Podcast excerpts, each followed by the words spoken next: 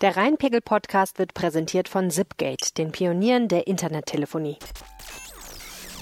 Das haben Leute mir immer über Guinness-Bier gesagt. Das erste würde nicht schmecken und das zweite dann aber besser Ja. und das dritte gut. Aber habe ich immer gesagt, warum sollte man das zweite trinken, wenn das erste scheiße ist? Aber das hey, Guinness ist doch voll lecker.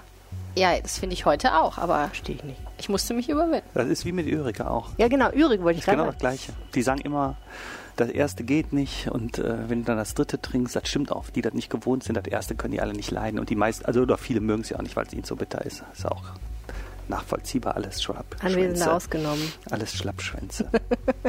Ja, das Traurige ist ja, trinkst du jetzt noch Ürige zu Hause, wenn du nicht in die Kneipe gehen kannst? ich trinke gar nicht so viel Bier. Ich trinke viel lieber Rotwein eigentlich. Aber wenn ich Bier trinke, dann trinke ich gerne Ürige. Ja.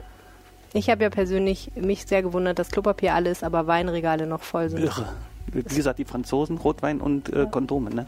Das mit den Und Kondomen bei halte uns ich ehrlich Klopapier und Spaghetti. Meinst du, Ja, die nehmen keine? Pesto. Mm, Also mir Kann auch würden viele. Sachen anfallen, wo, wo man keine braucht. Oder und, wo Oh sie, Gott, und oder wo sie hinderlich sind. Na gut, okay, ich sehe schon, wir kommen hier in schwierige Gewässer. Ähm, heute reden wir ein bisschen über äh, alles, all things Corona in Düsseldorf, also einen kleinen Rundumschlag, mal die Frage, wo stehen wir eigentlich da in dieser Stadt, was hat sich so getan in der letzten Woche. Interessant finde ich persönlich die Frage, was lernen wir eigentlich in dieser Krise über die OB-Kandidaten? Da gibt es ja einiges, was man über die vier Kandidaten der Parteien, die einen äh, Oberbürgermeisterkandidaten gestellt haben, lernen kann. Und ähm, es gibt noch zwei Themen, die habe ich mitgebracht. Äh, Das eine ist, ich habe mit einer Lehrerin an einer Grundschule gesprochen in Düsseldorf und mal gefragt, wie sieht es da eigentlich aus? Wie machen die das eigentlich? Also wie gehen die damit um, äh, dass jetzt die Kinder nicht mehr da sind? Und erstaunlicherweise leiden die Lehrer sehr darunter. Und ähm, ich habe äh, gefragt nach Frauenhausplätzen. Die sind ja immer knapp, aber in der Krise erwarten Expertinnen jetzt noch mehr Nachfrage danach, weil die Gefahr besteht, dass Leute zu Hause eingesperrt sind und äh, dann wirklich es zu Gewalttaten kommt. Und jetzt werden die Kapazitäten auf etwas unkonventionelle Weise erhöht. Mein Name ist Helene Pawlitzki und ich bin im Konferenzraum der Lokalredaktion Düsseldorf mit gebührendem Abstand zu Nicole Lange und Uwe Jens Runau. Ihr hört Folge 93 dieses Podcasts und der Rhein steht bei 2,84 Meter. Rheinpegel. Der Düsseldorf-Podcast der Rheinischen Post. Ja, ey, super, dass wir podcasten können. Äh, trotz Corona ist, ist ja heutzutage rar, dass man mal mit echten Menschen in einem Raum sitzt, ne? Mit Abstand. Ja, mit Abstand. Wie geht's euch denn so persönlich? Och, mir geht es eigentlich gut. Mich nervt das mit dem Homeoffice. Ich mag gerne Menschen, also hier äh, rumlaufen, quatschen und sowas alles, aber und mir tun auch die Knie weh, weil mein Sitz zu Hause nicht so gut ist. Und da bin ich immer so, ah. Nee, und beim ersten Tag mir hat total die Bewegung gefehlt. Ich bin abends eine Riesenrunde gerannt äh, mit der Sima und äh, weil ich gesagt habe, ich werde verrückt hier in der Bude, ne? Du gehst gar nicht raus. Ne? Erstmal fährst du ja normal mit dem Fahrrad oder irgendwie was zur Arbeit. Das fällt ja alles weg. Ich saß da hinterher so und, und musste erstmal meine Energie loswerden. Kann ich mir gut vorstellen bei dir. Und bei dir? Also ich bin symptomfrei, kann ich ja schon mal sagen. Ich habe sehr trockene Hände, ähm, Genau. extrem trockene Hände. Also ich äh, Hat das wasche, irgendwas mit Corona zu tun? ich so, glaube, ich wasche sie mir sehr Waschen, viel ja. öfter noch als, Trocken. als vorher. Und äh, das merke ich jetzt. Und Musst du eine andere Seife nehmen. Ja, das Genau. ist wahrscheinlich die Lösung. Das Und stimmt wirklich. Ansonsten geht's mir gut. Ja, so Arztseife gibt's ja, die nicht so austrocknet. Man trinkt mehr Alkohol auch übrigens, ne? oder? Man ist die ganze Zeit zu Hause abends, was soll man machen? Betrinkt man sich, Stimmt, das oder? ist leider wahr. Ich, Ich ich, trinke mehr ja. als sonst. Ich faste, ja. Das ist äh, Du hast das ja jetzt so abgebrochen, Nein, oder? ich nicht. Das ist eine Mein richtig Gott. bescheuerte Zeit zu Das ist ja fasten. Doppelaskese sozusagen. Ja. Ja, äh, und da sind wir wieder, du hast weder Klopapier noch Wein. Das ist ja fürchterlich. Meine Nachbarn, das ist auch eine dreiköpfige Familie, die waren jetzt dreimal, haben die versucht, Klopapier zu kaufen, gescheitert. Ja. Die haben noch vier Rollen. Im Ernst. Ja, das Countdown. Die Zimmer war heute Morgen um 7 Uhr bei uns wieder. Was, äh, und was war? Kein Klopapier da. Okay, da die kann heute ich- Morgen im da Supermarkt, muss man sich mal Da vorstellen. kann ich Folgendes zu erzählen. Ich habe heute Morgen um 10 Uhr ein soziales Experiment gestartet, auf dessen Ausgang ich unheimlich gespannt bin. Ich habe eine Plastikkiste mit Deckel und eine Rolle Klopapier drin genommen, ein Schild gemalt, wo drauf steht, dass man sich eben nehmen kann, wenn man möchte, aber auch spenden soll, wenn man übrig hat. Und das habe ich in Oberbilk auf die Straße gestellt. Und jetzt bin ich mega gespannt, was passiert. Es gibt ja im Prinzip folgende Möglichkeiten. Entweder die Kiste ist immer knallvoll oder die Kiste ist immer leer oder das System funktioniert perfekt oder Vandalismus slash Diebstahl. Also irgendwer klaut die Kiste, irgendwer Nee, die Kiste ist um. sofort weg. Ich wette eine Pulle Wein, Kiste ist weg. dass die Kiste weg oder leer ist. Also als ich zu Hause losgefahren bin gerade, nach zwei Stunden war sie noch da und die Rolle Klopapier war auch noch da. Was die Frage aufwirft, was mache ich besser als DM und Aldi. Das ist ja Das eigentlich stimmt. unmenschlich. Wie kann das sein, dass Also die daraus machst du doch bitte auch einen Podcast, oder? Wird das denn gefilmt wenigstens? Hast du eine Kamera Das drauf? habe ich ehrlich gesagt, ohne Witz, das habe ich echt überlegt. Ja, aber das war mir dann doch zu creepy, weil es ist ja direkt vor meiner Tür. Das heißt, rein theoretisch, jetzt wissen alle, wo ich wohne. Rein theoretisch könnte ich, könnte ich natürlich meine Handykamera aufstellen und einfach mal filmen, was passiert und wie die Leute reagieren. Aber ich habe mich das, dann habe ich gesagt, nee, das das ist schon zu, geil zu eigentlich, das zu filmen, finde ich. Ja, das wäre schon gut, aber ich mache das, nee, nee, ich mache das nicht. Also das geht mir dann doch zu weit. Und idealerweise ist es ja so, es ist ja direkt vor meiner Haustür, dass wenn das System funktioniert, muss ich nicht mehr Klopapier einkaufen gehen oder nur noch ganz selten. Aber es ist doch wirklich wahr, oder? Wenn ich habe gelesen, dass der, der, Absatz von Klopapier ist, glaube ich, um siebenfache gestiegen von einem Monat auf den anderen, was ja bedeutet, wenn wir alle immer noch normal gleichen Verbrauch haben und das Stapelt sich ja, immer. irgendwer muss es doch haben. Also und das, das zeigt ja einfach nur, der Verteilmechanismus funktioniert. Nein, aber wir haben ja jetzt auch diese äh, Der Markt Nick, regelt es dieses. Thema, dass Torten aus Klopapierrollen gemacht werden. Also die Klopapierrollen werden jetzt auch für andere Dinge benutzt.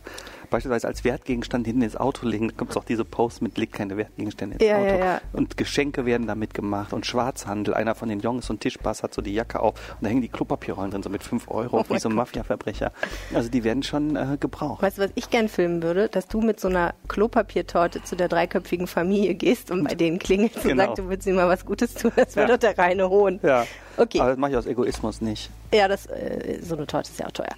Ähm, äh, bevor wir richtig einsteigen mit diesem ganzen Thema, jetzt sind wir schon mittendrin, weil Klopapier ist ja das wichtigste Thema aktuell, ähm, würde ich ganz gerne noch eine Bitte loswerden. Wenn ihr diesen Podcast hört und er gefällt euch, dann abonniert ihn doch bitte in eurer Podcast-App, empfehlt ihn weiter, entweder mündlich oder auch vielleicht über die sozialen Netzwerke und bewertet ihn äh, nach Möglichkeit bei iTunes. Äh, ihr könnt uns auch eine Nachricht schicken und uns erzählen, wie euch der Podcast gefällt oder wie ihr euch in Corona so schlagt. Die äh, Möglichkeiten dazu, dann die nennen wir am Ende dieser Episode. Okay, so, also Corona. Ähm, was ich mit großer Freude gesehen habe, ist, dass die Stadt sich eigentlich äh, jeden Tag ein bisschen besser mit dieser Krise vorbereitet und Infrastruktur schafft. Ähm, ich habe gesehen, es gibt ein Lagezentrum, das ist jetzt neu. Und es gibt ein Drive-Through-Testzentrum für ganz bestimmte Leute. Ähm, was ist denn da eigentlich genau der Unterschied und ähm, was sind das eigentlich für, für Infrastrukturdinge, die da jetzt eingerichtet werden? Ähm, der Unterschied ist so, ähm, wir haben angefangen mit einem ähm, Diagnosezentrum, weil man gesagt hat, wir müssen die Hausarztpraxen schützen. Das war der erste Schritt. Da gehen auch im Augenblick bis zu 130 Menschen am Tag hin und machen da einen Test. Alles immer nach Rücksprache, äh, Terminfindung über diese Hotline der Stadt. Das ging auch schnell, das war nach zwei Wochen oder Das so. war sehr Äh, schnell. Vor zwei Wochen schon, ne? Da war Düsseldorf auch erste Stadt in NRW, das ging schnell. Äh, dann ist zusätzlich äh, jetzt dieses Drive-In-Zentrum geschaffen worden. Das ist eigentlich genau das Gleiche. Nur, dass man eben, man kennt so Bilder doch aus Südkorea und so, die Autos stehen, oder aus Amerika, die Autos stehen da in Schlangen und dann bekommen die Leute ähm, diesen Abstrich äh, gemacht. Das sind 50 Leute, die da am Tag eingesetzt werden, um äh, das durchzuführen. Und äh, da waren jetzt am ersten Tag ja nur 18, dann 60, also man fährt das langsam hoch, aber man kann wohl bis zu 200, wenn man zwei so Testreihen da hat, am Tag äh, da machen. Das heißt, die Kapazitäten, was ja auch im Augenblick diskutiert wird, macht mehr Tests, das macht Düsseldorf jetzt. Ähm, wobei das an der äh, Mitsubishi Elektrikhalle, dieses Drive-In, hauptsächlich für Personen dieser kritischen Infrastruktur gedacht ist, Rheinbahn, Ärzte, Avista, Krankenpersonal und so weiter. Und äh, das an der Witzelstraße auch für die normale Bevölkerung vorgesehen ist. Dann gibt es ein Lagezentrum, wo alle Informationen zusammengeführt werden. Äh, wie viele Kranke haben wir im Augenblick in den Krankenhäusern? Wie viele sind zu Hause in der Quarantäne? Äh, wer muss mobil besucht werden? Das ist nämlich noch das Dritte. Äh, also neben Witzelstraße und Mitsubishi Elektrikhalle gibt es mittlerweile jetzt seit gestern zwei Fahrzeuge von der Feuerwehr, wo Ärzte drin sitzen die von den niedergelassenen Ärzten kommen, also von der Kassenärztlichen Vereinigung, eine gute Kooperation. Die sind komplett im Schutzanzug von oben bis unten und besuchen Kranke zu Hause. Die fahren hier quer durch die Stadt, ne, wo die dann entscheiden, pass mal auf, das ist ein alter Mensch, der soll nicht raus. Und dann wird da der Abstrich gemacht. Und der Arzt entscheidet auch, soll dieser alte Mensch ins Krankenhaus oder kann der zu Hause bleiben. Die drei Stufen des Testens sind's. Und im Lagezentrum werden alle Zahlen zusammengeführt. Wie ist groß ist der Andrang quasi an, an Patienten oder Verdachtsfällen? Wie sind die Kapazitäten in den Kliniken? Wie viele Intensivbetten haben wir? Wie viel Intermediate Care? Das ist so eine Zwischenstation zwischen normal und intensiv. Äh, wie viele Beatmungsgeräte können wir se- äh, ganz schnell äh, auf Stationen bringen und so weiter? Da wird alles gesteuert. Äh, dieses Lagezentrum ist im äh, Gesundheitsamt an der Kölner Straße. Okay, also eigentlich hört sich das ja so an, als gäbe es schon ganz gute Infrastruktur, um dieser Krise irgendwie Herr zu werden. Was ich mich immer frage, ist allerdings, können, wir müssten ja eigentlich viel mehr testen, ne? Also wenn wir diese ganzen äh, Kontaktverbotsregeln irgendwann mal hinter uns lassen wollen, müssten wir dann ja eigentlich viel flächendeckender testen. Ähm, kann das in Düsseldorf überhaupt klappen? Das kann schon klappen, wenn man das will. Man muss nur die Laborkapazitäten dafür schaffen. Das ist im Augenblick eigentlich der Engpass. Es ist nicht die Frage, wie viel Tests man machen kann, sondern wie kriegt man die Laborkapazität dafür. Das sind große Maschinen, hm. äh, in denen Genabschnitte untersucht werden. Das braucht man auch für andere Krankheitsbilder im Übrigen. Also das andere Geschäft läuft ja weiter. Und man muss jetzt gucken, ähm, ja, wie kriegen wir diese Kapazität erhöht. Das hm. geht nicht mal eben. Das ist das Schwierige, aber trotzdem ist da noch Luft und die erhöhen ja die Kapazität auch. Und die bundesweite Diskussion geht ja dahin, wann soll das öffentliche Leben wieder anspringen. Und dann geht das in Richtung Südkorea, das wird ja gerade diskutiert, erhöht diese Testkapazitäten äh, um wirklich die Krankheitsfälle zu isolieren, damit die anderen wieder am normalen Leben teilnehmen können und schützt gleichzeitig die Vulnerablen, die Alten, die mhm. mit Vorerkrankungen. Ja. Ich habe ein Interview gemacht mit dem Chef der Feuerwehr und dem Chef des Gesundheitsamtes in Düsseldorf. Das sind die beiden Personen, die eigentlich da in dem Lagezentrum, äh, wo alle Fäden zusammenkommen, die da die Verantwortung für haben. Und was mich sehr beeindruckt hat, mit welcher ähm, Akribie sich hier auf diese Krise vorbereitet wird. Wir denken ja, der Stress geht gerade so los. Äh, die Feuerwehr hat den Hauptstress im kompletten Februar gehabt weil wir nämlich einen weitsichtigen Feuerwehrchef haben, der als die äh, ersten Virologen empfohlen haben, äh, Mitte Januar, fangt mal äh, bitte chinesische Einreisende ab am Flughafen und wir das nicht gemacht haben, unsere Bundesregierung das nicht wollte, hat der in Massen hier Ausrüstung bestellt und so weiter. Der hat gedacht, da kommt was auf uns zu und äh, die Feuerwehr in Düsseldorf Krasser hat typ. komplett, komplett neue Dienstpläne gemacht. Die, hat äh, er eine Glaskugel oder was? Die Gruppen, ja, der hat einfach damit gerechnet, dass Düsseldorf das machen muss und er hat das zu einer Zeit halt eingekauft, wo die Preise viel niedriger waren als heute. Die haben sonst, hat er mir erzählt, fünf bis 600 Flaschen Desinfektionsmittel, diese Halbliterflaschen, die auch immer in diesen Geräten drin sind, was man so kennt. Man drückt drauf, Desinfektionsmittel äh, kommt raus. Jetzt haben sie, glaube ich, oh, hoffentlich vertue ich mich hier nicht, ich glaube 3600 Flaschen als Lagerhaltung. Das heißt, wenn der Lieferant nicht nächste Woche liefern kann, ist das nicht so schlimm. Sie haben äh, wir haben im Monat in Düsseldorf 21.000 Krankentransporte oder Rettungsdienstfahrten. Diese 21.000 im Monat können die komplett in Desinfektionsschutzkleidung fahren das heißt, ein Wig-Overall, der ist so papiernen und beschichtet, Handschuhe, Maske, dass du gar, du siehst aus wie ein Astronaut so ungefähr. Äh, wenn du das anhast, du bist also komplett geschützt, alle 21.000 Fahrten und das können die mehrere Monate lang. So viel haben die eingekauft von der Feuerwehr. Also ich bin sehr beeindruckt, wie sich unser Gesundheitssystem hier in Düsseldorf darauf vorbereitet hat. Das will ich nur mal so als, also ich war echt beeindruckt, wir können froh sein und der Feuerwehrchef sagt, wir sind da, wir kommen da durch, wir schaffen das, das sagt er auch wenn wir wirklich große Probleme haben mit den, mit den Kapazitäten, äh, die sind auch darauf vorbereitet, ein Ersatzkrankenhaus noch zu bauen. Die haben mit allen schon am Tisch gesessen dafür, die man haben muss. Die sagen nicht wo und so, ähm, aber sie sind vorbereitet, wenn das da ist. Dann können die den Plan so aus der äh, Schublade ziehen und setzen das um. Und die sagen, die reden nicht über Kapazitäten, sondern über Flexibilitäten. Und mit allen Beteiligten sind die Regeln klar, wie man an den Steuerschrauben dreht, um das hochzufahren. Sagte, wir machen alles immer entlang der Lage. So drückt er sich aus. War ich sehr beeindruckt. Ja, das ist auch ziemlich schlau eigentlich. Ne? Also mhm. statt zu sagen, wir bauen jetzt erstmal 10.000 Betten oder irgendwie sowas, Nein. zu sagen, wenn wir sie brauchen, haben wir sie. Das ja. ist natürlich echt ganz cool. Nicole, du kümmerst dich ja hier in der Lokalredaktion sehr, sehr viel um Wirtschaftsthemen. Wie sieht es denn da so aus in Düsseldorf? Die Unternehmen, äh, kommen die irgendwie klar? Gibt es da welche, die bereits in die Knie gegangen sind? Gibt es da welche, die besonders profitieren? Ja, also die Klopapierhersteller, wie wir eben festgestellt haben, äh, aber Stimmt, auch gibt's da, hier ja auch, ne? Ja, gibt's hier in Düsseldorf tatsächlich auch, wobei selbst da muss man natürlich fragen, also äh, wir haben selber ja schon oft darüber geredet, äh, dass das ganze Klopapier, das im Moment gehortet wird, ja ähm, nicht in dem Maße auch verbraucht wird, denn ähm, das ist ja einfach, hat ja nichts mit Corona zu tun.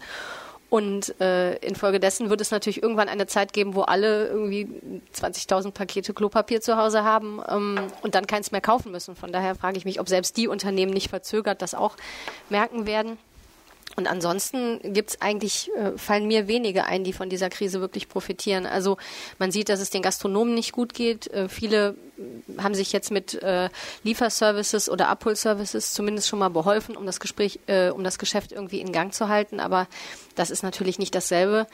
Ähm, Händler haben äh, jenseits des Lebensmitteleinzelhandels äh, weitgehend geschlossen. Hm. Gut, klar, dem Lebensmittelhandel geht's gut. Ähm, mein Gefühl ist auch, dass die Leute auch insgesamt, also nicht nur eben diese haltbaren Sachen mehr kaufen, sondern wenn man im Supermarkt ist, habe ich auch allgemein äh, das Gefühl, dass die Leute mehr kaufen. Vielleicht einfach, ähm, weil sie sich zu Hause dann irgendwie auch nett machen wollen und dann eben. Ja, die schon, kochen mehr, ne? Ja, genau. Also dann machen sie es auch richtig und dann, äh, äh, man müsste mal nachfragen, ob tatsächlich auch mehr, mehr Wein und, und mehr Bier verkauft wird ähm, für zu Hause. Aber auf jeden Fall, also ich, ich glaube, die Lebensmitteleinzelhändler, die leiden dann eher darunter, dass sie einfach mega Stress haben, dass, hm. dass sie mehr Mitarbeiter brauchen, äh, dass da richtig Action in den Läden ist. Äh, aber ansonsten sind die äh, mit Sicherheit diejenigen, denen es noch ganz gut geht. Ähm, die Handwerkskammer hat gestern äh, Alarm geschlagen und ähm, mitgeteilt, dass äh, in der jüngsten ähm, Konjunkturumfrage es ganz schlecht aussieht. Also das Klima im Handwerk hat sich auch massiv verschlechtert. Wobei Handwerk ja, also Handwerker dürfen ja weiter arbeiten. Ne? Absolut. Aber es gibt dann keine Aufträge oder sie erwarten, dass es weniger Aufträge gibt. Ne? Ja, und, und das ist natürlich, und äh, Erwartungen sind dann eben auch, also lassen die Firmen dann natürlich auch zögern. Also die gehen dann auch sehr, sehr vorsichtig ähm, mit der Situation um. Ähm, man hat auch schon zu, gleich zu Beginn der Corona-Krise gehört, äh, dass bei äh, Auszubildenden äh, zögerlicher eingestellt wurde ähm, in, in vielen Branchen. Also das, das hat ja auch viel was mit den Sorgen zu tun, wie es irgendwann weitergeht. Also dass die Unternehmen dann jetzt schon anfangen, auf so einen Vorsichtsmodus äh, zu schalten. Mhm. Ja, und die IHK hat ja heute auch nachgezogen. Äh, auch die meldet eigentlich eine katastrophale Situation. Man muss sich das ja so wirklich vorstellen. Es brechen Wertschöpfungsketten brutal ab. Aufträge bleiben von jetzt auf gleich weg. Äh, ein Düsseldorfer Traditionsunternehmen, 165 Jahre alt geworden im Herbst, hat Insolvenz angemeldet. Konzen, das sind zwar nur 65 Menschen, aber ein hochspezialisiertes, tolles Geschäft. Und äh, jeder, der arbeitslos, sollte ja niemand arbeitslos werden. Die machen Rahmen, ne? Die machen, die stellen Rahmen her. Mhm. Wie gesagt, schon seit sehr langer langer Zeit. Dieser ganze Aufstieg Düsseldorfs zur Kunststadt ist mit so Leuten verbunden, ähm, die eben äh, ja diese ganzen Kunstwerke eben entsprechend dann äh, gerahmt haben oder auch transportiert haben. Die Galerie Paffrat hier, die alte auf der Kö, die haben früher die Transportboxen gemacht für die Ausstellungen. So sind die quasi ins Wirtschaftsleben gekommen und haben sich etabliert und konnten, äh, ja, die ganzen Kunstmessen sind abgesagt, die Galerien bestellen nichts, äh, die Museen äh, sind auch runtergefahren jetzt und äh, die haben jetzt Insolvenz angemeldet und hoffen, dass sie vielleicht überleben. Mhm. Da, drei Monate Insolvenzgeld, danach äh, Investor, Partner oder man ist eben äh, hinüber. Mhm. Gut, das kann man äh, vielleicht verhindern, aber viele andere auch, die Kreditlasten zu tragen haben. Die Banken werden das nicht ewig akzeptieren.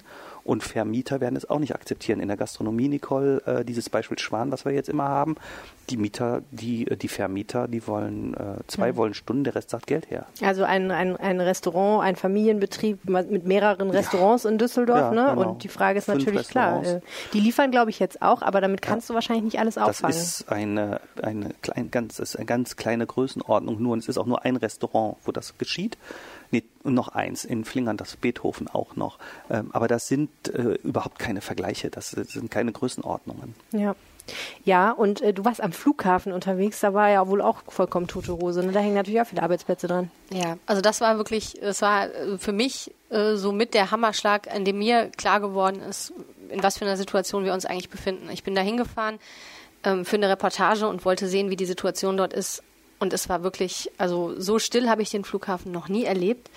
Ich, ähm, ich bin eigentlich immer sehr gerne am Flughafen unterwegs, auch wenn ich kein Ticket habe. Also einfach, weil da immer so schöne Reisestimmung ist, weil da Menschen umherlaufen, weil da so flirrende Atmosphäre in der Halle ist, Menschen mit ihren Koffern und da war halt nichts. Also es saßen so ein paar einsame Leute, die auf irgendwelche Flüge warteten und teilweise auch nicht wussten, ob die kommen. Ähm, die Leute, die da saßen, hatten fast alle einen Mundschutz an und teilweise schliefen die und also das sahen auch wirklich alle nicht sehr glücklich aus. Und in der ganzen Zeit, in der ich da am Flughafen unterwegs war, sind äh, insgesamt zwei Flüge angekommen. Und äh, in der Abflugebene herrschte eine solche Leere. An den Schaltern der Mietwagenunternehmen äh, herrschte große Leere.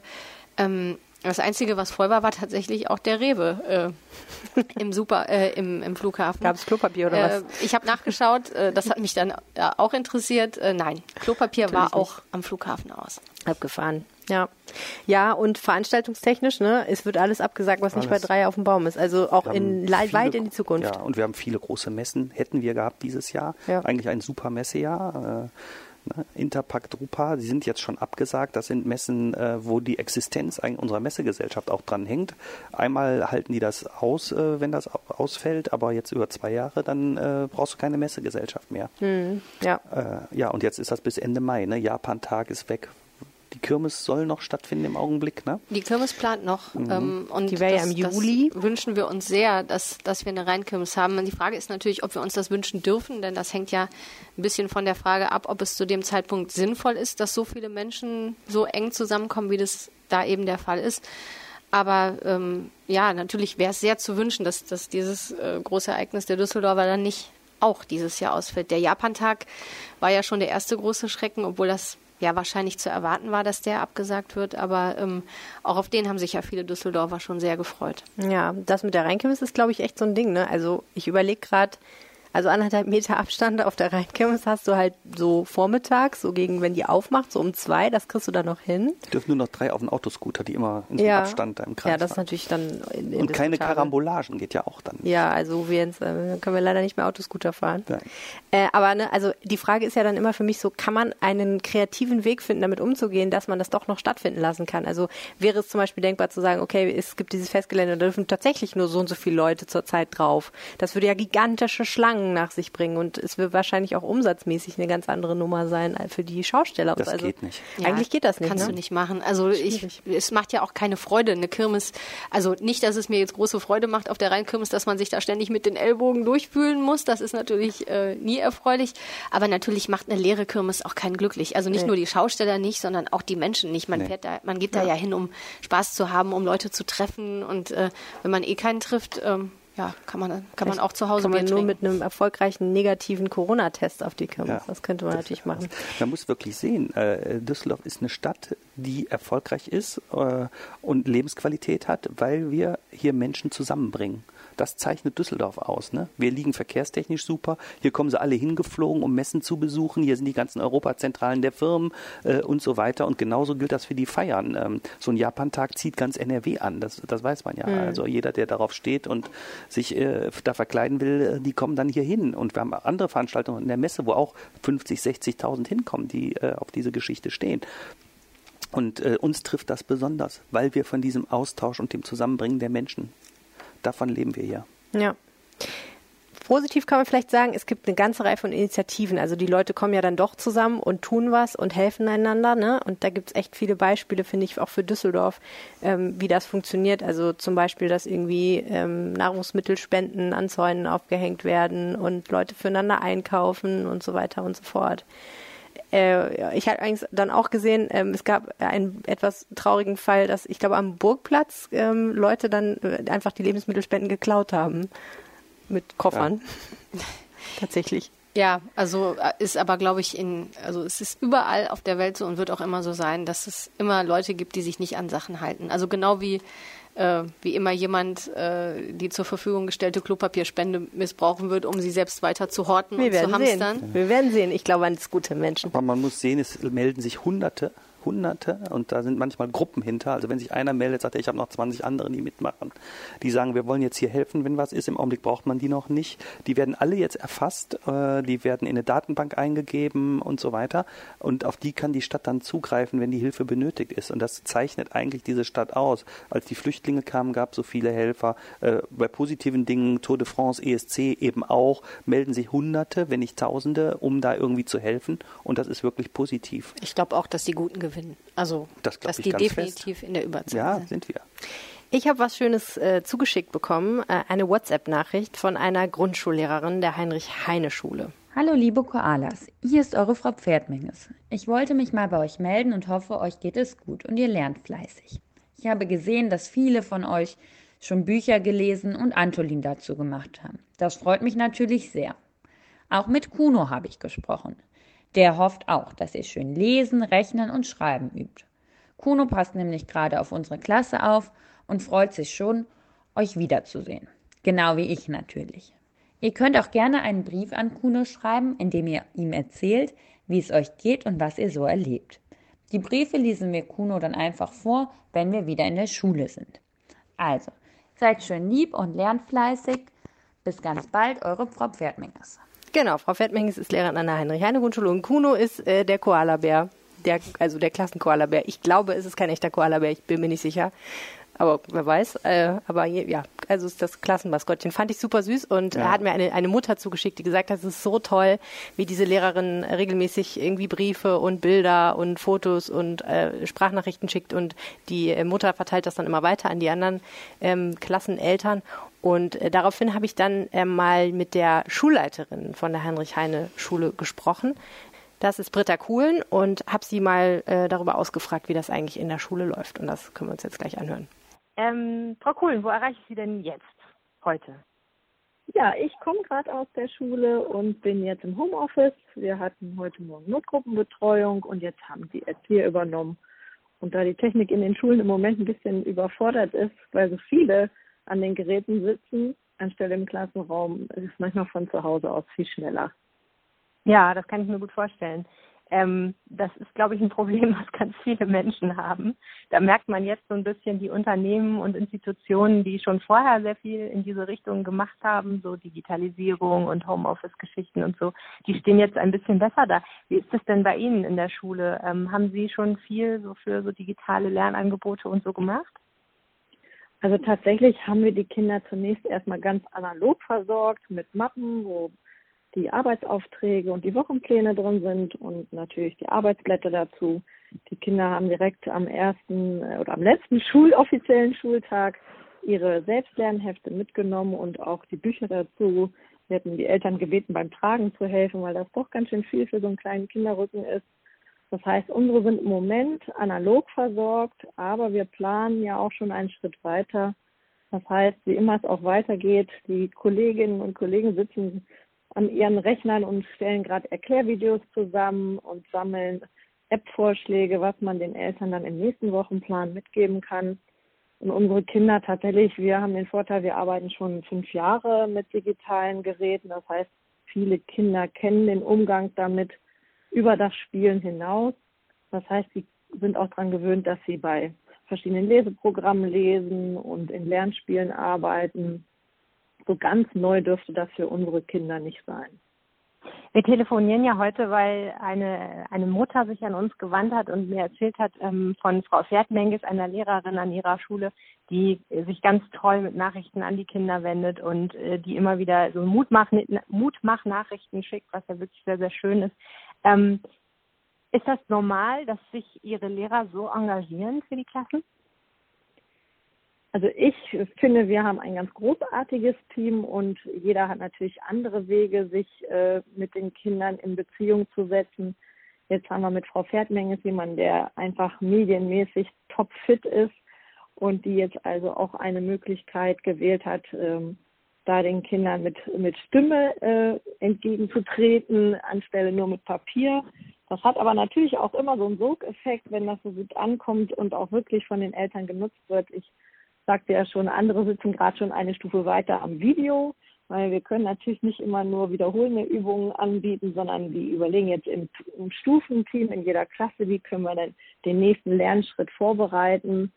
Denn ähm, ja, wir waren ja alle mal in der Grundschule, wir haben da sicherlich nicht für für uns selber äh, unbedingt gelernt oder für den tollen Schulabschluss, sondern vor allen Dingen, weil wir so eine tolle Klassenlehrerin hatten, in den meisten Fällen hoffe ich. Und das heißt, die Kinder sind immer auch so auf Beziehungspartner angewiesen.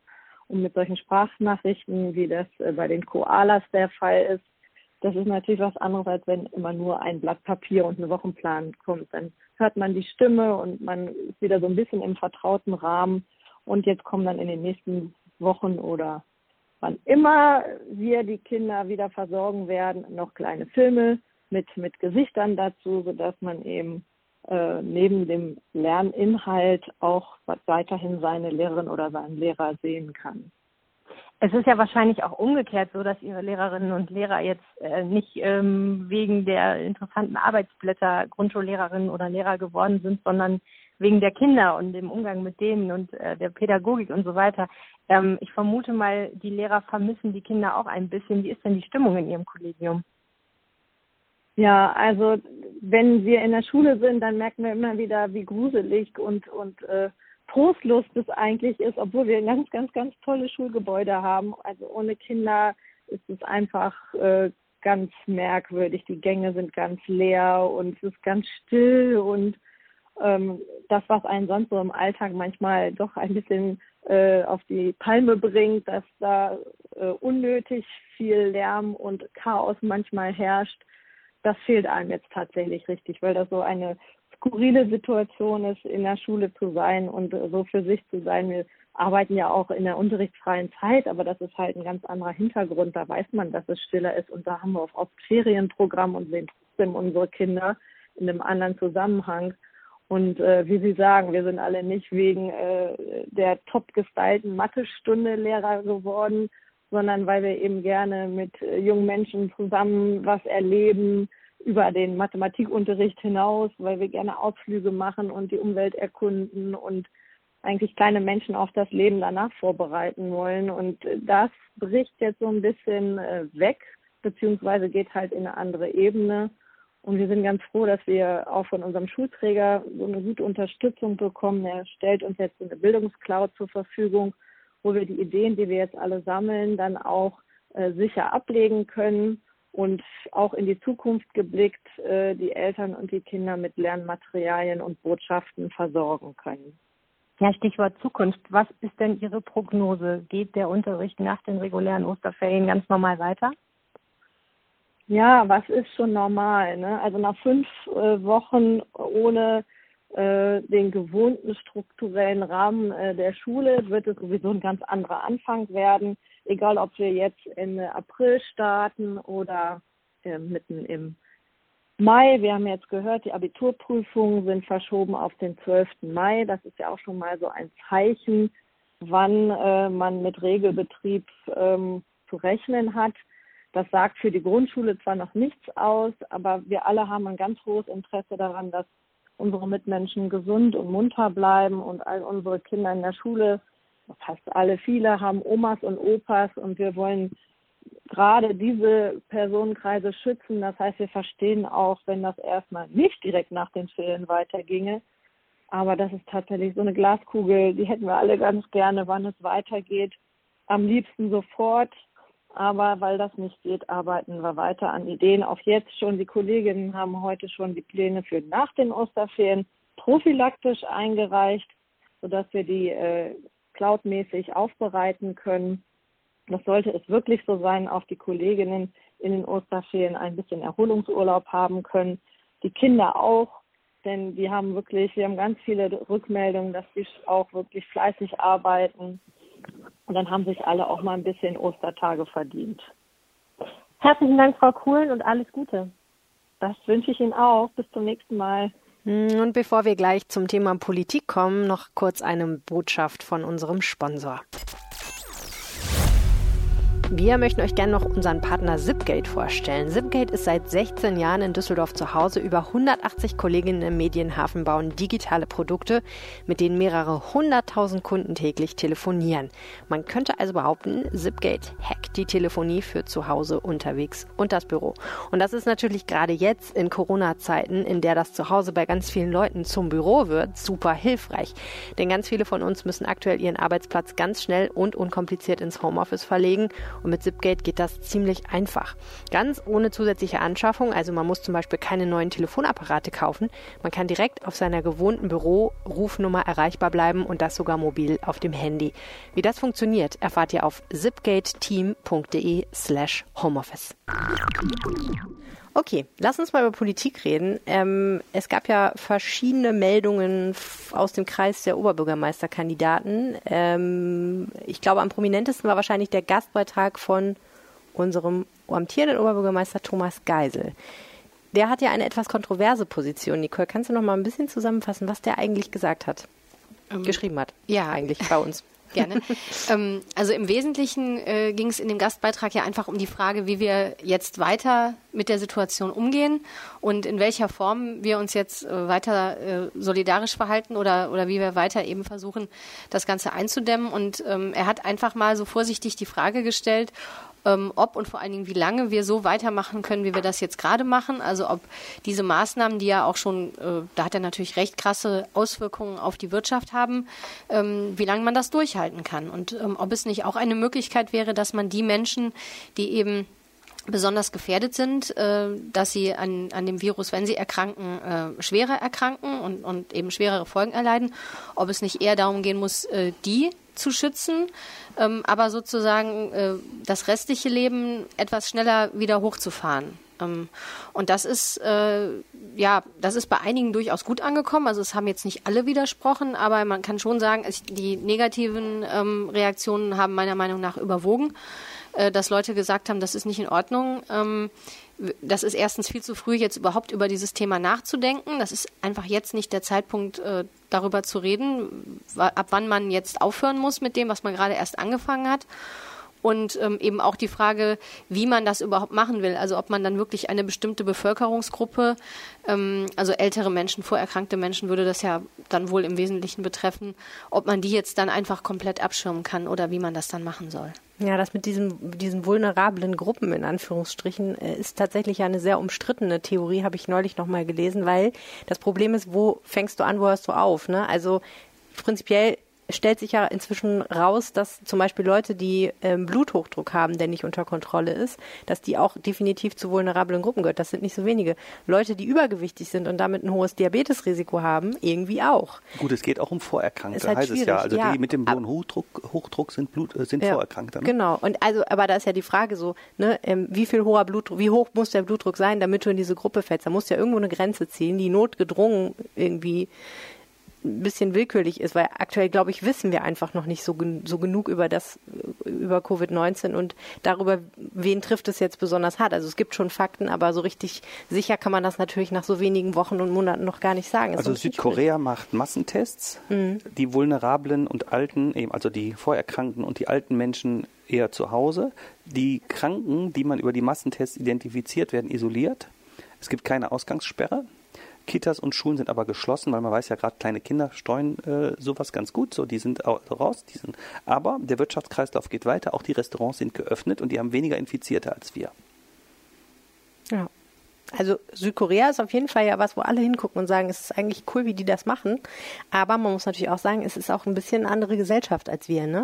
Also die sind ähm, das ist ein viel kleineres Land, das heißt geografisch hast du eine viel kleinere Fläche, auf der sich das verteilt die sind, glaube ich, auch ein bisschen anders drauf, was so Anweisungen befolgen angeht. Also die Polizei hat mir eben gesagt, ich habe gefragt, äh, sie haben nicht eine Ansammlung von zehn Personen, wo es strafbar wird, angetroffen. Es gibt keine Strafanzeige bis jetzt gegen so Gruppen. Ich bin überrascht, wie gut äh, es eigentlich funktioniert. In ich, Düsseldorf, ja. In Düsseldorf. Also mhm. Also wenn ich hier rumfahre durch die Stadt mit dem Fahrrad oder ich gucke so, äh, wo, wo, sonst viele Gruppen sind, ja, äh, mhm. jetzt hier in dem Rheinpark oder so, kein Mensch zu sehen. Also da laufen immer Pärchen rum oder so, mal spazieren. Aber ich habe den Eindruck, die Bevölkerung hat das begriffen äh, und zwar durchgehend. Ja, in, in, dieser Stadt vielleicht schon, aber in anderen, aus anderen Städten hört man natürlich ja, schon. Im Ruhrgebiet hat, Sachen, hat, ne? man gehört, dass es da auch einige Widerstandsnester gibt, äh, äh, die so sagen, naja, mache ich trotzdem, ja, ist geschlossen hier gerade, ist geschlossene Gesellschaft, ja, ja das, genau. aber das sind ja Ausnahmen und die kriegen ja äh, harte, harte ja, Strafen ja, und äh, dann ist das Thema durch. Das machen die ja nicht nochmal. Ja. So, das heißt, äh, unsere Gesellschaft schafft das schon, das umzusetzen. Ich frage mich nur bei diesem Geiselvorschlag, ob das nicht so ein bisschen stigmatisierend ist, wenn man dann sagt so, okay, du bist alt, okay, du hast Bluthochdruck, zack, weg mit dir. Klar. Also es ist halt, finde ich, kann ich mir schwer vorstellen, ja. aber wer weiß. Auf ja. der anderen Seite hat mir jemand aus der Gesundheitsszene gesagt, wir machen hier gerade, wir richten ein wirtschaftliches Inferno an. Äh, das, das wird ein, jeden Tag werden hier Milliarden verbrannt. Das hält eine Gesellschaft nicht lange durch. Damit hat Herr Geisel ja recht. Und der Staat, dem fehlen hinterher die Steuereinnahmen, die, es müssen sich gesunde Unternehmen jetzt verschulden, um zu überleben, können das Geld aber gar nicht so schnell wieder verdienen, haben ja wieder laufende Kosten hinterher. Also wenn man da mal intensiver drüber nachdenkt, ist das sehr massiv und weitreichend und darüber zu diskutieren, wie man das vielleicht anders gehandelt bekommt und trotzdem nicht so viele Tote hat, halte ich für sehr sinnvoll. Absolut, ja, klar. Man muss ja auch fairerweise sagen, dass es, glaube ich, in vielen Köpfen, und zwar auch die, die vielleicht diesen Vorschlag jetzt nicht unterstützen und die sagen, wir müssen jetzt solidarisch sein und wir müssen das länger durchhalten. Aber es ist, glaube ich, in vielen Köpfen, dass man schon anfängt, so ein bisschen zu rechnen und zu zählen, wie lange muss ich das denn jetzt noch so machen? Hm. Wie lange kann ich meine Kinder nicht in die Kita oder in die Schule schicken? Ist, glaube ich, bei Eltern schon ein großes Thema. Ähm, wie lange dauert das, bis ich mal wieder ausgehen darf, bis ich mal wieder Freunde treffen darf? Es gibt ja auch eine Menge Menschen, die alleine leben und die eben dann nicht, wenn sie dann, also die sind vielleicht teilweise auch ganz froh im Vergleich mit, mit den anderen, aber ähm, für die das auch eine harte Zeit ist, weil die eben dann äh, alle sozialen Kontakte nur übers Telefon äh, haben. Ähm, also ich kann mir schon vorstellen, dass das emotional bei vielen Menschen gerade ein Thema ist. So, ja, ist jetzt mal in Ordnung, aber wann genau hört das denn auf? Und im Zweifel ist mir eine Woche weniger auch lieber als eine Woche mehr. Ähm, das ist, glaube ich, durchaus menschlich. Man muss eben dann schauen, ob das vernünftig ist, aber emotional ist das glaube ich, bei sehr, sehr vielen Menschen durchaus vorhanden. Ja, und es ist ja immer leichter, etwas zu ertragen, wenn du weißt, wann es endet. Ne? Das äh, kommt dazu. ähm, auch äh, Marie-Agnes Streck-Zimmermann von der FDP hat sich ja bei uns in einem Gastbeitrag zu Wort gemeldet. Was waren denn Ihre wichtigsten Punkte? Ja, dass das eben gegen ihr Menschenbild äh, wie, das, ne, sie, das widerspricht unserem Menschenbild eigentlich. Das können wir nicht akzeptieren, was der Oberbürgermeister da sagt. Also sie war eine Fürsprecherin der jetzigen Politik sozusagen, die da auch, geschieht. Auch mit dem Hinweis, also was du auch gesagt hast, dass man natürlich eben einfach nicht bestimmte Gruppen dann eben rausnehmen kann und sagen kann, ähm, äh, wir isolieren jetzt nur einen Teil der Gesellschaft. Ja. Mhm. Stefan Engsfeld hat sich ja auch mit Post so erklärt, dass er sagt, seid solidarisch da äh, der untereinander. OB-Kandidat, genau. Der grünen OB-Kandidat äh, hat das eigentlich auch ähnlich erklärt. Ja. Und Stefan Keller von der CDU, der CDU-Oberbürgermeisterkandidat, der kann jetzt natürlich ganz praktisch zeigen, was sein äh, Weltbild ist, denn der ist ja in Köln an vorderster Front unterwegs als Stadtdirektor da und managt da die Krise. Und ich hatte den Eindruck, dass da prinzipiell eigentlich alle ganz zufrieden mit dem sind, ne? Naja, also zumindest kann man ja schon mal sagen, dass er bei ein paar Dingen auch vorne dran war. Also in Köln waren alle Restaurants schon geschlossen, als in Düsseldorf noch ein bisschen rumgeeiert wurde mit erst war es 18 Uhr, dann 15 Uhr und dann dauerte das noch mal ein paar Tage äh, Hängepartie und dann war es auch hier in Düsseldorf soweit. Ähm, und eine Regelung, die dann vom Land kam. Ne? Also das war jetzt auch nicht, dass Düsseldorf das dann irgendwann entschieden hat, sondern genau. hat dann Herr Laschet das entschieden. Genau, also das war ja dann auch die, die Aussage der Stadt, dass es eben darum gegangen sei, darauf zu warten, dass es eine landeseinheitliche Regelung gibt. Aber da war Herr Keller auf jeden Fall ein gutes Stück in Front. Ähm, und hat da äh, einiges zu steuern gehabt, zumal ja auch die Kölner Oberbürgermeisterin eine Weile in Quarantäne war und er da ohnehin als, als Stadtdirektor dann eben ähm, ein bisschen mehr äh, zu regeln hatte. Also ich finde, äh, gerade bei den Gastronomen hat der Geisel sich schlecht verhalten. Das hat der Herr Keller in Köln viel besser gemacht. Äh, die Gastronomen hier haben das auch so empfunden. Wir haben da sehr viele Reaktionen. Äh, ja. Und das ist die Episode jetzt, vor dieser war ja, ja, tatsächlich auch da ja, und, darum. Genau. Und das ist das ist wirklich nicht gut. Und er macht jetzt äh, versucht er das so vergessen zu machen eigentlich meiner Meinung nach äh, macht Videoansprachen, wo er sagt unterstützt eure Gastronomen. Sie fühlten sich gerade von ihm nicht unterstützt. Äh, sie haben sich halt die Hoffnung gemacht, wenn wir hier ähm, den Betrieb untersagt bekommen, dann können wir auch Ansprüche anmelden. Und äh, so Haftungsrisiken wollte vermutlich Herr Geisel auch nicht eingehen. Ähm, das das ist in einer Hinsicht auch fiskalisch so nachvollziehbar. Aber man muss sehen, hier werden gerade zig Unternehmen in eine äh, existenzielle Krise gestürzt und die greifen nach jedem Strohhalm. Und unser Oberbürgermeister hat sich da verweigert. Er hat auch gesagt, er geht nicht einen Schritt weiter, als das Land ihm das vorschreibt. Da, da habe ich ihn bewusst darauf angesprochen in der Pressekonferenz, hat er ganz entschieden ähm, so gesagt. Und deswegen äh, ist das jetzt für mich auch äh, äh, ja, einfach politische Taktik. Das war keine Überzeugung. Das hat ihn eigentlich relativ kalt gelassen, habe ich den Eindruck. Das Spannende finde ich ja, das finde ich total, dass sich die Dynamik zwischen diesen vier OB-Kandidaten doch noch mal ein bisschen jetzt verändert hat in der Wahrnehmung, finde ich durch diese Krise, weil das natürlich nochmal ein ganz anderes eine ganz andere Brille ist, die, durch die man auf die vielleicht guckt, ne? Weil ähm, ich glaube schon, dass sich das Bild zum Beispiel, das man von Herrn Keller hatte, nochmal ändert, weil man ihn jetzt auch nochmal in so einer anderen Rolle, nämlich als Krisenmanager sehen kann. Was ja, also ne, und das finde ich so witzig, dass natürlich zu Beginn dieses Kommunalwahlkampfs niemand geahnt hätte, dass wir jetzt heute hier so sitzen und jetzt mal nochmal, ne, da werden die Karten auf einmal ganz neu gemischt und es mhm. kann jetzt doch alles nochmal ganz anders ausgehen. Ich meine nicht, dass man es vorher gewusst hätte, aber es ist natürlich schon spannend, wie so solche Sachen dann so einen Wahlkampf nochmal total verändern ja. irgendwie. Es ist Wahlkampf auch, würde ich auch so sagen. Es zahlt auch ein auf Themen des Wahlkampfs, was jetzt passiert. Aber eigentlich ist es eben keine Zeit für Wahlkampf. Eigentlich das war auch eigentlich klar. Aber es ist ähm, gerade mit diesem Verhalten da bei den Gastronomen, da haben sie aber die anderen Kandidaten eigentlich noch zurückgehalten. Und jetzt war es ja auch keine Diskussion, was soll in Düsseldorf passieren, sondern eher, wie soll insgesamt unsere Gesellschaft eigentlich jetzt mit diesem Problem äh, umgehen. Also ich bin sehr gespannt, wie sich das, wenn wir mal halbwegs durch sind durch die Krise, im Wahlkampf nochmal auswirkt, wie jetzt entschieden wurde. Wenn es überhaupt einen Wahlkampf gibt, ne? Wenn es einen gibt. ja. Wer weiß, wenn wir alle zu Hause sitzen, nur übers Internet. Also ich glaube, wenn man darf nicht, also es ist sehr schwierig, Prognosen zu treffen, aber wir werden das, was wir jetzt gerade erleben, nicht noch fünf, sechs Wochen machen. Das glaube ich nicht. Es wird gelockert werden. Ja. Hallo da draußen. Der Rheinpegel-Podcast ist für euch kostenlos, aber natürlich kosten Recherche und Produktion trotzdem Geld.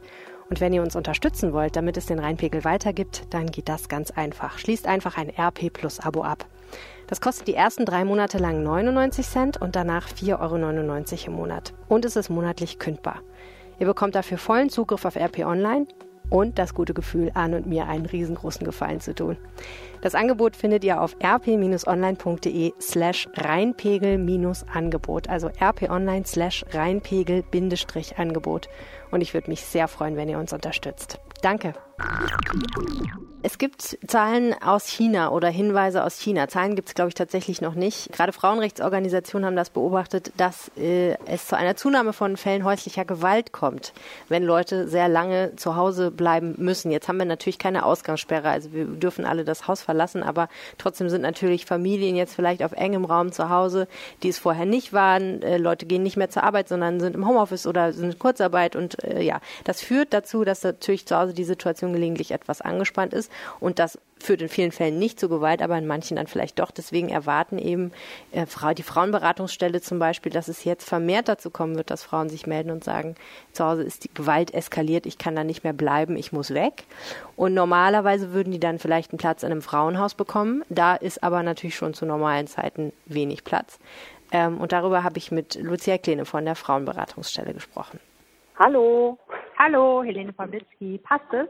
Ja. Jetzt hört man ja von äh, NGOs aus China und viele Menschen, die sich hier damit auskennen, ähm, sind auch Anhänger dieser Theorie, dass es jetzt in dieser Zeit, wo viele Menschen sehr viel mehr zu Hause bleiben, vielleicht auch unter etwas angespannten Bedingungen, ähm, vielleicht auch zu vielen Menschen unter einem Dach, dass es da vermehrt zu Fällen häuslicher Gewalt kommen könnte. Haben Sie davon schon irgendwas bemerkt? Meines Wissens nach war das äh, so, dass in, äh, in China es auch nicht direkt in den ersten äh, Wochen war, wo die Zunahme verzeichnet wurde, sondern tatsächlich im weiteren Verlauf. Weil im Moment erlebe ich das selber ja auch oder auch in meinem direkten Umfeld, dass alle noch mit einem großen Verständnis, mit einer großen Toleranz, mit einer großen Akzeptanz auch dieser Einschränkungen äh, halt leben. Und dass das halt da auch noch äh, ja man nutzt die Chance zu Hause zu sein tatsächlich um längst überfällige Sachen auch zu erledigen. Das wird sich und da glaube ich äh, haben, braucht man braucht es keine große Fantasie. Das wird sich natürlich je länger das dauert wird sich das natürlich wegleben. Mhm. und dass das natürlich äh, schon bisher immer der Nährboden war für Eskalation und äh, für, sage ich mal, Konflikt äh, auch eben vorantreiben kann, das denke ich mir war, äh, war ist, ist bislang schon immer so gewesen. Von daher mhm. wird das hier nicht anders sein. Mhm. Ja, das heißt, Sie erwarten schon, dass wenn diese Situation jetzt noch Wochen oder Monate andauert, dass dann auch mehr Frauen sich bei Ihnen melden, die sagen, ich bin akut zu Hause von Gewalt bedroht. Genau. Oder habe das da, schon erlebt. Und dafür müssen wir tatsächlich A, Wege finden, weil äh, wenn die mit dem Gewalttäter noch in der Wohnung ist, ist es natürlich auch schwierig, Kontakt aufzunehmen. Mhm. Ne, also äh, überhaupt mal zu fragen, wo, wie könnte das denn sein oder wo kann das denn hingehen, kann ich schlecht, wenn quasi äh, derjenige, der das gerade verhindern will, neben mir steht. Klar. Mhm. Und ich erwarte schon, dass sich die Situation zuspitzt. Ich sehe und äh, bin da auch sehr, sehr froh darüber, dass in allen Richtungen da auch das Unterstützungssystem versucht, Maßnahmen zu, äh, zu lancieren, womit halt dann auch solche brisanten Situationen mithilfe von außen vielleicht geklärt werden können. Aber im Worst Case ist klar, dann wird die Polizei entweder der Wohnung verweisen oder aber eben die Frau muss auch in eine Notunterkunft, ein Frauenhaus. Mhm. Oder und das ist die Situation, wo die dann zu Ihnen kommt und sagt, ich brauche jetzt eine Unterkunft, möglichst genau. eine, wo ich nicht gefunden werde. Genau. Und da ist es dann, dass, äh, dass sie das macht, dass oft sind es auch Nachbarinnen, die dann anrufen, ähm, die, äh, die sagen, ich habe hier meine, ähm, meine Nachbarin sitzen. Und gerade weil dieses soziale Umfeld ja jetzt auch eingeschränkt ist, ich kann ja nicht mehr einfach zu allen in Kontakt gehen. Ich, ich, ich gehe doch nicht zu meiner 90-jährigen Mutter mhm. in so einer Situation, wo klar ist, ich könnte sie dann auch gefährden. Und da ist natürlich, wo soziale Kontakte insgesamt eingeschränkt sind, sind natürlich auch private Lösungen schwierig. Wenn ich sonst mhm. vielleicht bei der Freundin nochmal untergekommen bin, überlege ich die vielleicht jetzt doch. Ja, klar.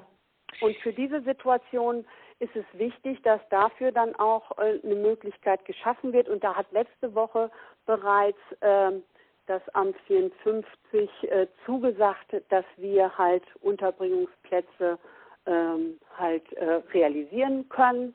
Und ähm, das äh, wird jetzt gerade nochmal in Stein gemeißelt, hätte ich beinahe gesagt, nochmal noch grundsätzlich festgelegt. Mhm. Können Sie denn schon irgendwelche Details nennen, also wie viele das sein werden, welche Art diese Unterbringung sein wird, wann das soweit sein wird? Wir haben jetzt schon die Möglichkeiten, äh, betroffene Frauen und ihre Kinder unterzubringen. Das gestaltet sich im Moment noch ein bisschen kompliziert, weil wir müssen eben für den Einzelfall welche suchen. Ähm, das andere ist, dass. Das heißt dann immer, es kommt jetzt jemand zu Ihnen und Sie können den dann zum Beispiel, sagen wir mal, ein Hotelzimmer oder ein Apartment oder irgendwas mieten. Genau, genau. Mhm. Äh, angedacht ist, und da war eben auch die Frage, was wir denn von den Frauenunterstützungseinrichtungen für eine Größenordnung für sinnvoll halten. Und dann stehen wir natürlich da und sagen, äh, wir haben noch nie Corona erlebt, keine Ahnung. Und haben jetzt mal das genommen, was wir äh, auch für eine solche Clearingstelle, das ist so ein Modellprojekt, was wir überlegen, ähm, angedacht haben. Und das sind 10 bis 20 Familienplätze. Mhm. Was heißt Familienplatz? Familienplatz ist äh, halt mindestens zwei, eher drei Plätze, weil die, ein Großteil der Frauen kommt eben nicht alleine, sondern ja, mit den Kindern. Ne? Und äh, deshalb ist es was, was, äh, was, wo wir denken, damit könnte man quasi mal als Zahl rausgehen, ohne dass irgendeine eine Klarheit hat, was tatsächlich Corona äh, nötig macht. Mhm. Aber das ist dann das berühmte Hotel oder ähnliches, was dann angemietet werden soll? Genau, das wird wahrscheinlich genau wie bei den anderen, äh, äh, bei den äh, Obdachlosen, bei äh, Ariadna hat gestern ja äh, äh, auch gesagt, sie würden ein Hotel bekommen. Ich gehe davon aus, dass es eben ein Hotel ist, weil das ist, die haben im Moment die Kapazitäten und könnten das dann auch kurzfristig zur Verfügung stellen. So schön das ist, muss man natürlich auch sagen, das, was Sie jetzt bekommen, wünschen Sie sich ja wahrscheinlich schon eine ganze Zeit, ne? nämlich mehr ja. Plätze. Ja. So gesehen ist es ein bisschen skurril, dass es erst eine Corona-Pandemie brauchte, damit das mal passiert. Ja, das eine ist, dass ich, dass ich denke, ähm, natürlich macht so eine Krisensituation auch deutlich, wo vorher schon Lücken waren. Jetzt kommt aber verschärfend hinzu, dass auch alles, was sonst diese Lücke abgepuffert hat, nämlich, was ich eben schon sagte, private Lösungen in irgendeiner Form oder allein faktisch, dass jemand so in ein Hotel gehen kann, das ist ja alles eingeschränkt. Ja. Das heißt, ich kann selber für die Hilfe, für eine alternative Hilfe auch gar nicht mehr sorgen. Das heißt, Corona spitzt die Situation natürlich nochmal zu. Hm. Parallel dazu das, was wir eben auch gesagt haben, wenn sich das auf Dauer hält, spitzt sich auch möglicherweise die Situation zu Hause zu. Dann alles okay. Gute. Jo, bis dann. Tschüss. Vielleicht muss man noch dazu sagen, dass die Polizei, äh, die ich gefragt habe, sagt, aktuell sehen wir jetzt noch keinen Anstieg von Fällen. Aber natürlich ist auch die Frage, ähm, wenn das jetzt mehrere Wochen und Monate noch dauert, ähm, ändert sich das nochmal. Und dafür ist da, glaube ich, jetzt einfach Vorsorge, Vorsorge getroffen. Das war der Rheinpegel für diese Woche. Vielen, vielen Dank fürs Zuhören. Ähm, ihr könnt diesen Podcast abonnieren äh, und bewerten. Das hilft uns extrem weiter. Und wenn ihr ihn weiterempfehlt, natürlich auch. Und wenn ihr uns was sagen wollt, dann habt ihr mehrere Möglichkeiten dazu. Ihr könnt uns zum Beispiel auf unseren Rheinpegel Anrufbeantworter sprechen. Dazu wählt ihr folgende Festnetznummer 0211 9763 4164. Und jetzt neu und verbessert, ihr könnt uns auch eine WhatsApp schicken, vielleicht auch als Sprachnachricht. Äh, das ist die Nummer 0171 9038 099. Beide Telefonnummern findet ihr natürlich auch nochmal in den Show Notes. Und mehr Infos zu dem Prozedere, wenn ihr uns so eine Nachricht schickt, auch der Datenschutz und so weiter, findet ihr auf rp-online.de slash Rheinpegel. Und ihr findet alle drei, die ihr heute gehört habt, auch auf Twitter. Mögt ihr mal eure Twitter-Handles sagen? Ähm, Nicole Lange unter Nix Nutz. Das musst du buchstabieren. Ja, muss ich wahrscheinlich. Äh, das ist also mein Zeitungskürzel NIC und dann äh, S-N-U-T-Z. Nix Nutz. Nix Nutz. Ähm, Jens? Und ich Ed UJ Runau. Genau. Und ich bin Ed Helene Pawlitzki. Vielen Dank fürs Zuhören. Bleibt gesund. Tschüss. Tschüss. Tschüss. Mehr im Netz. Alle Nachrichten aus der Landeshauptstadt findet ihr auf rp-online.de slash Düsseldorf.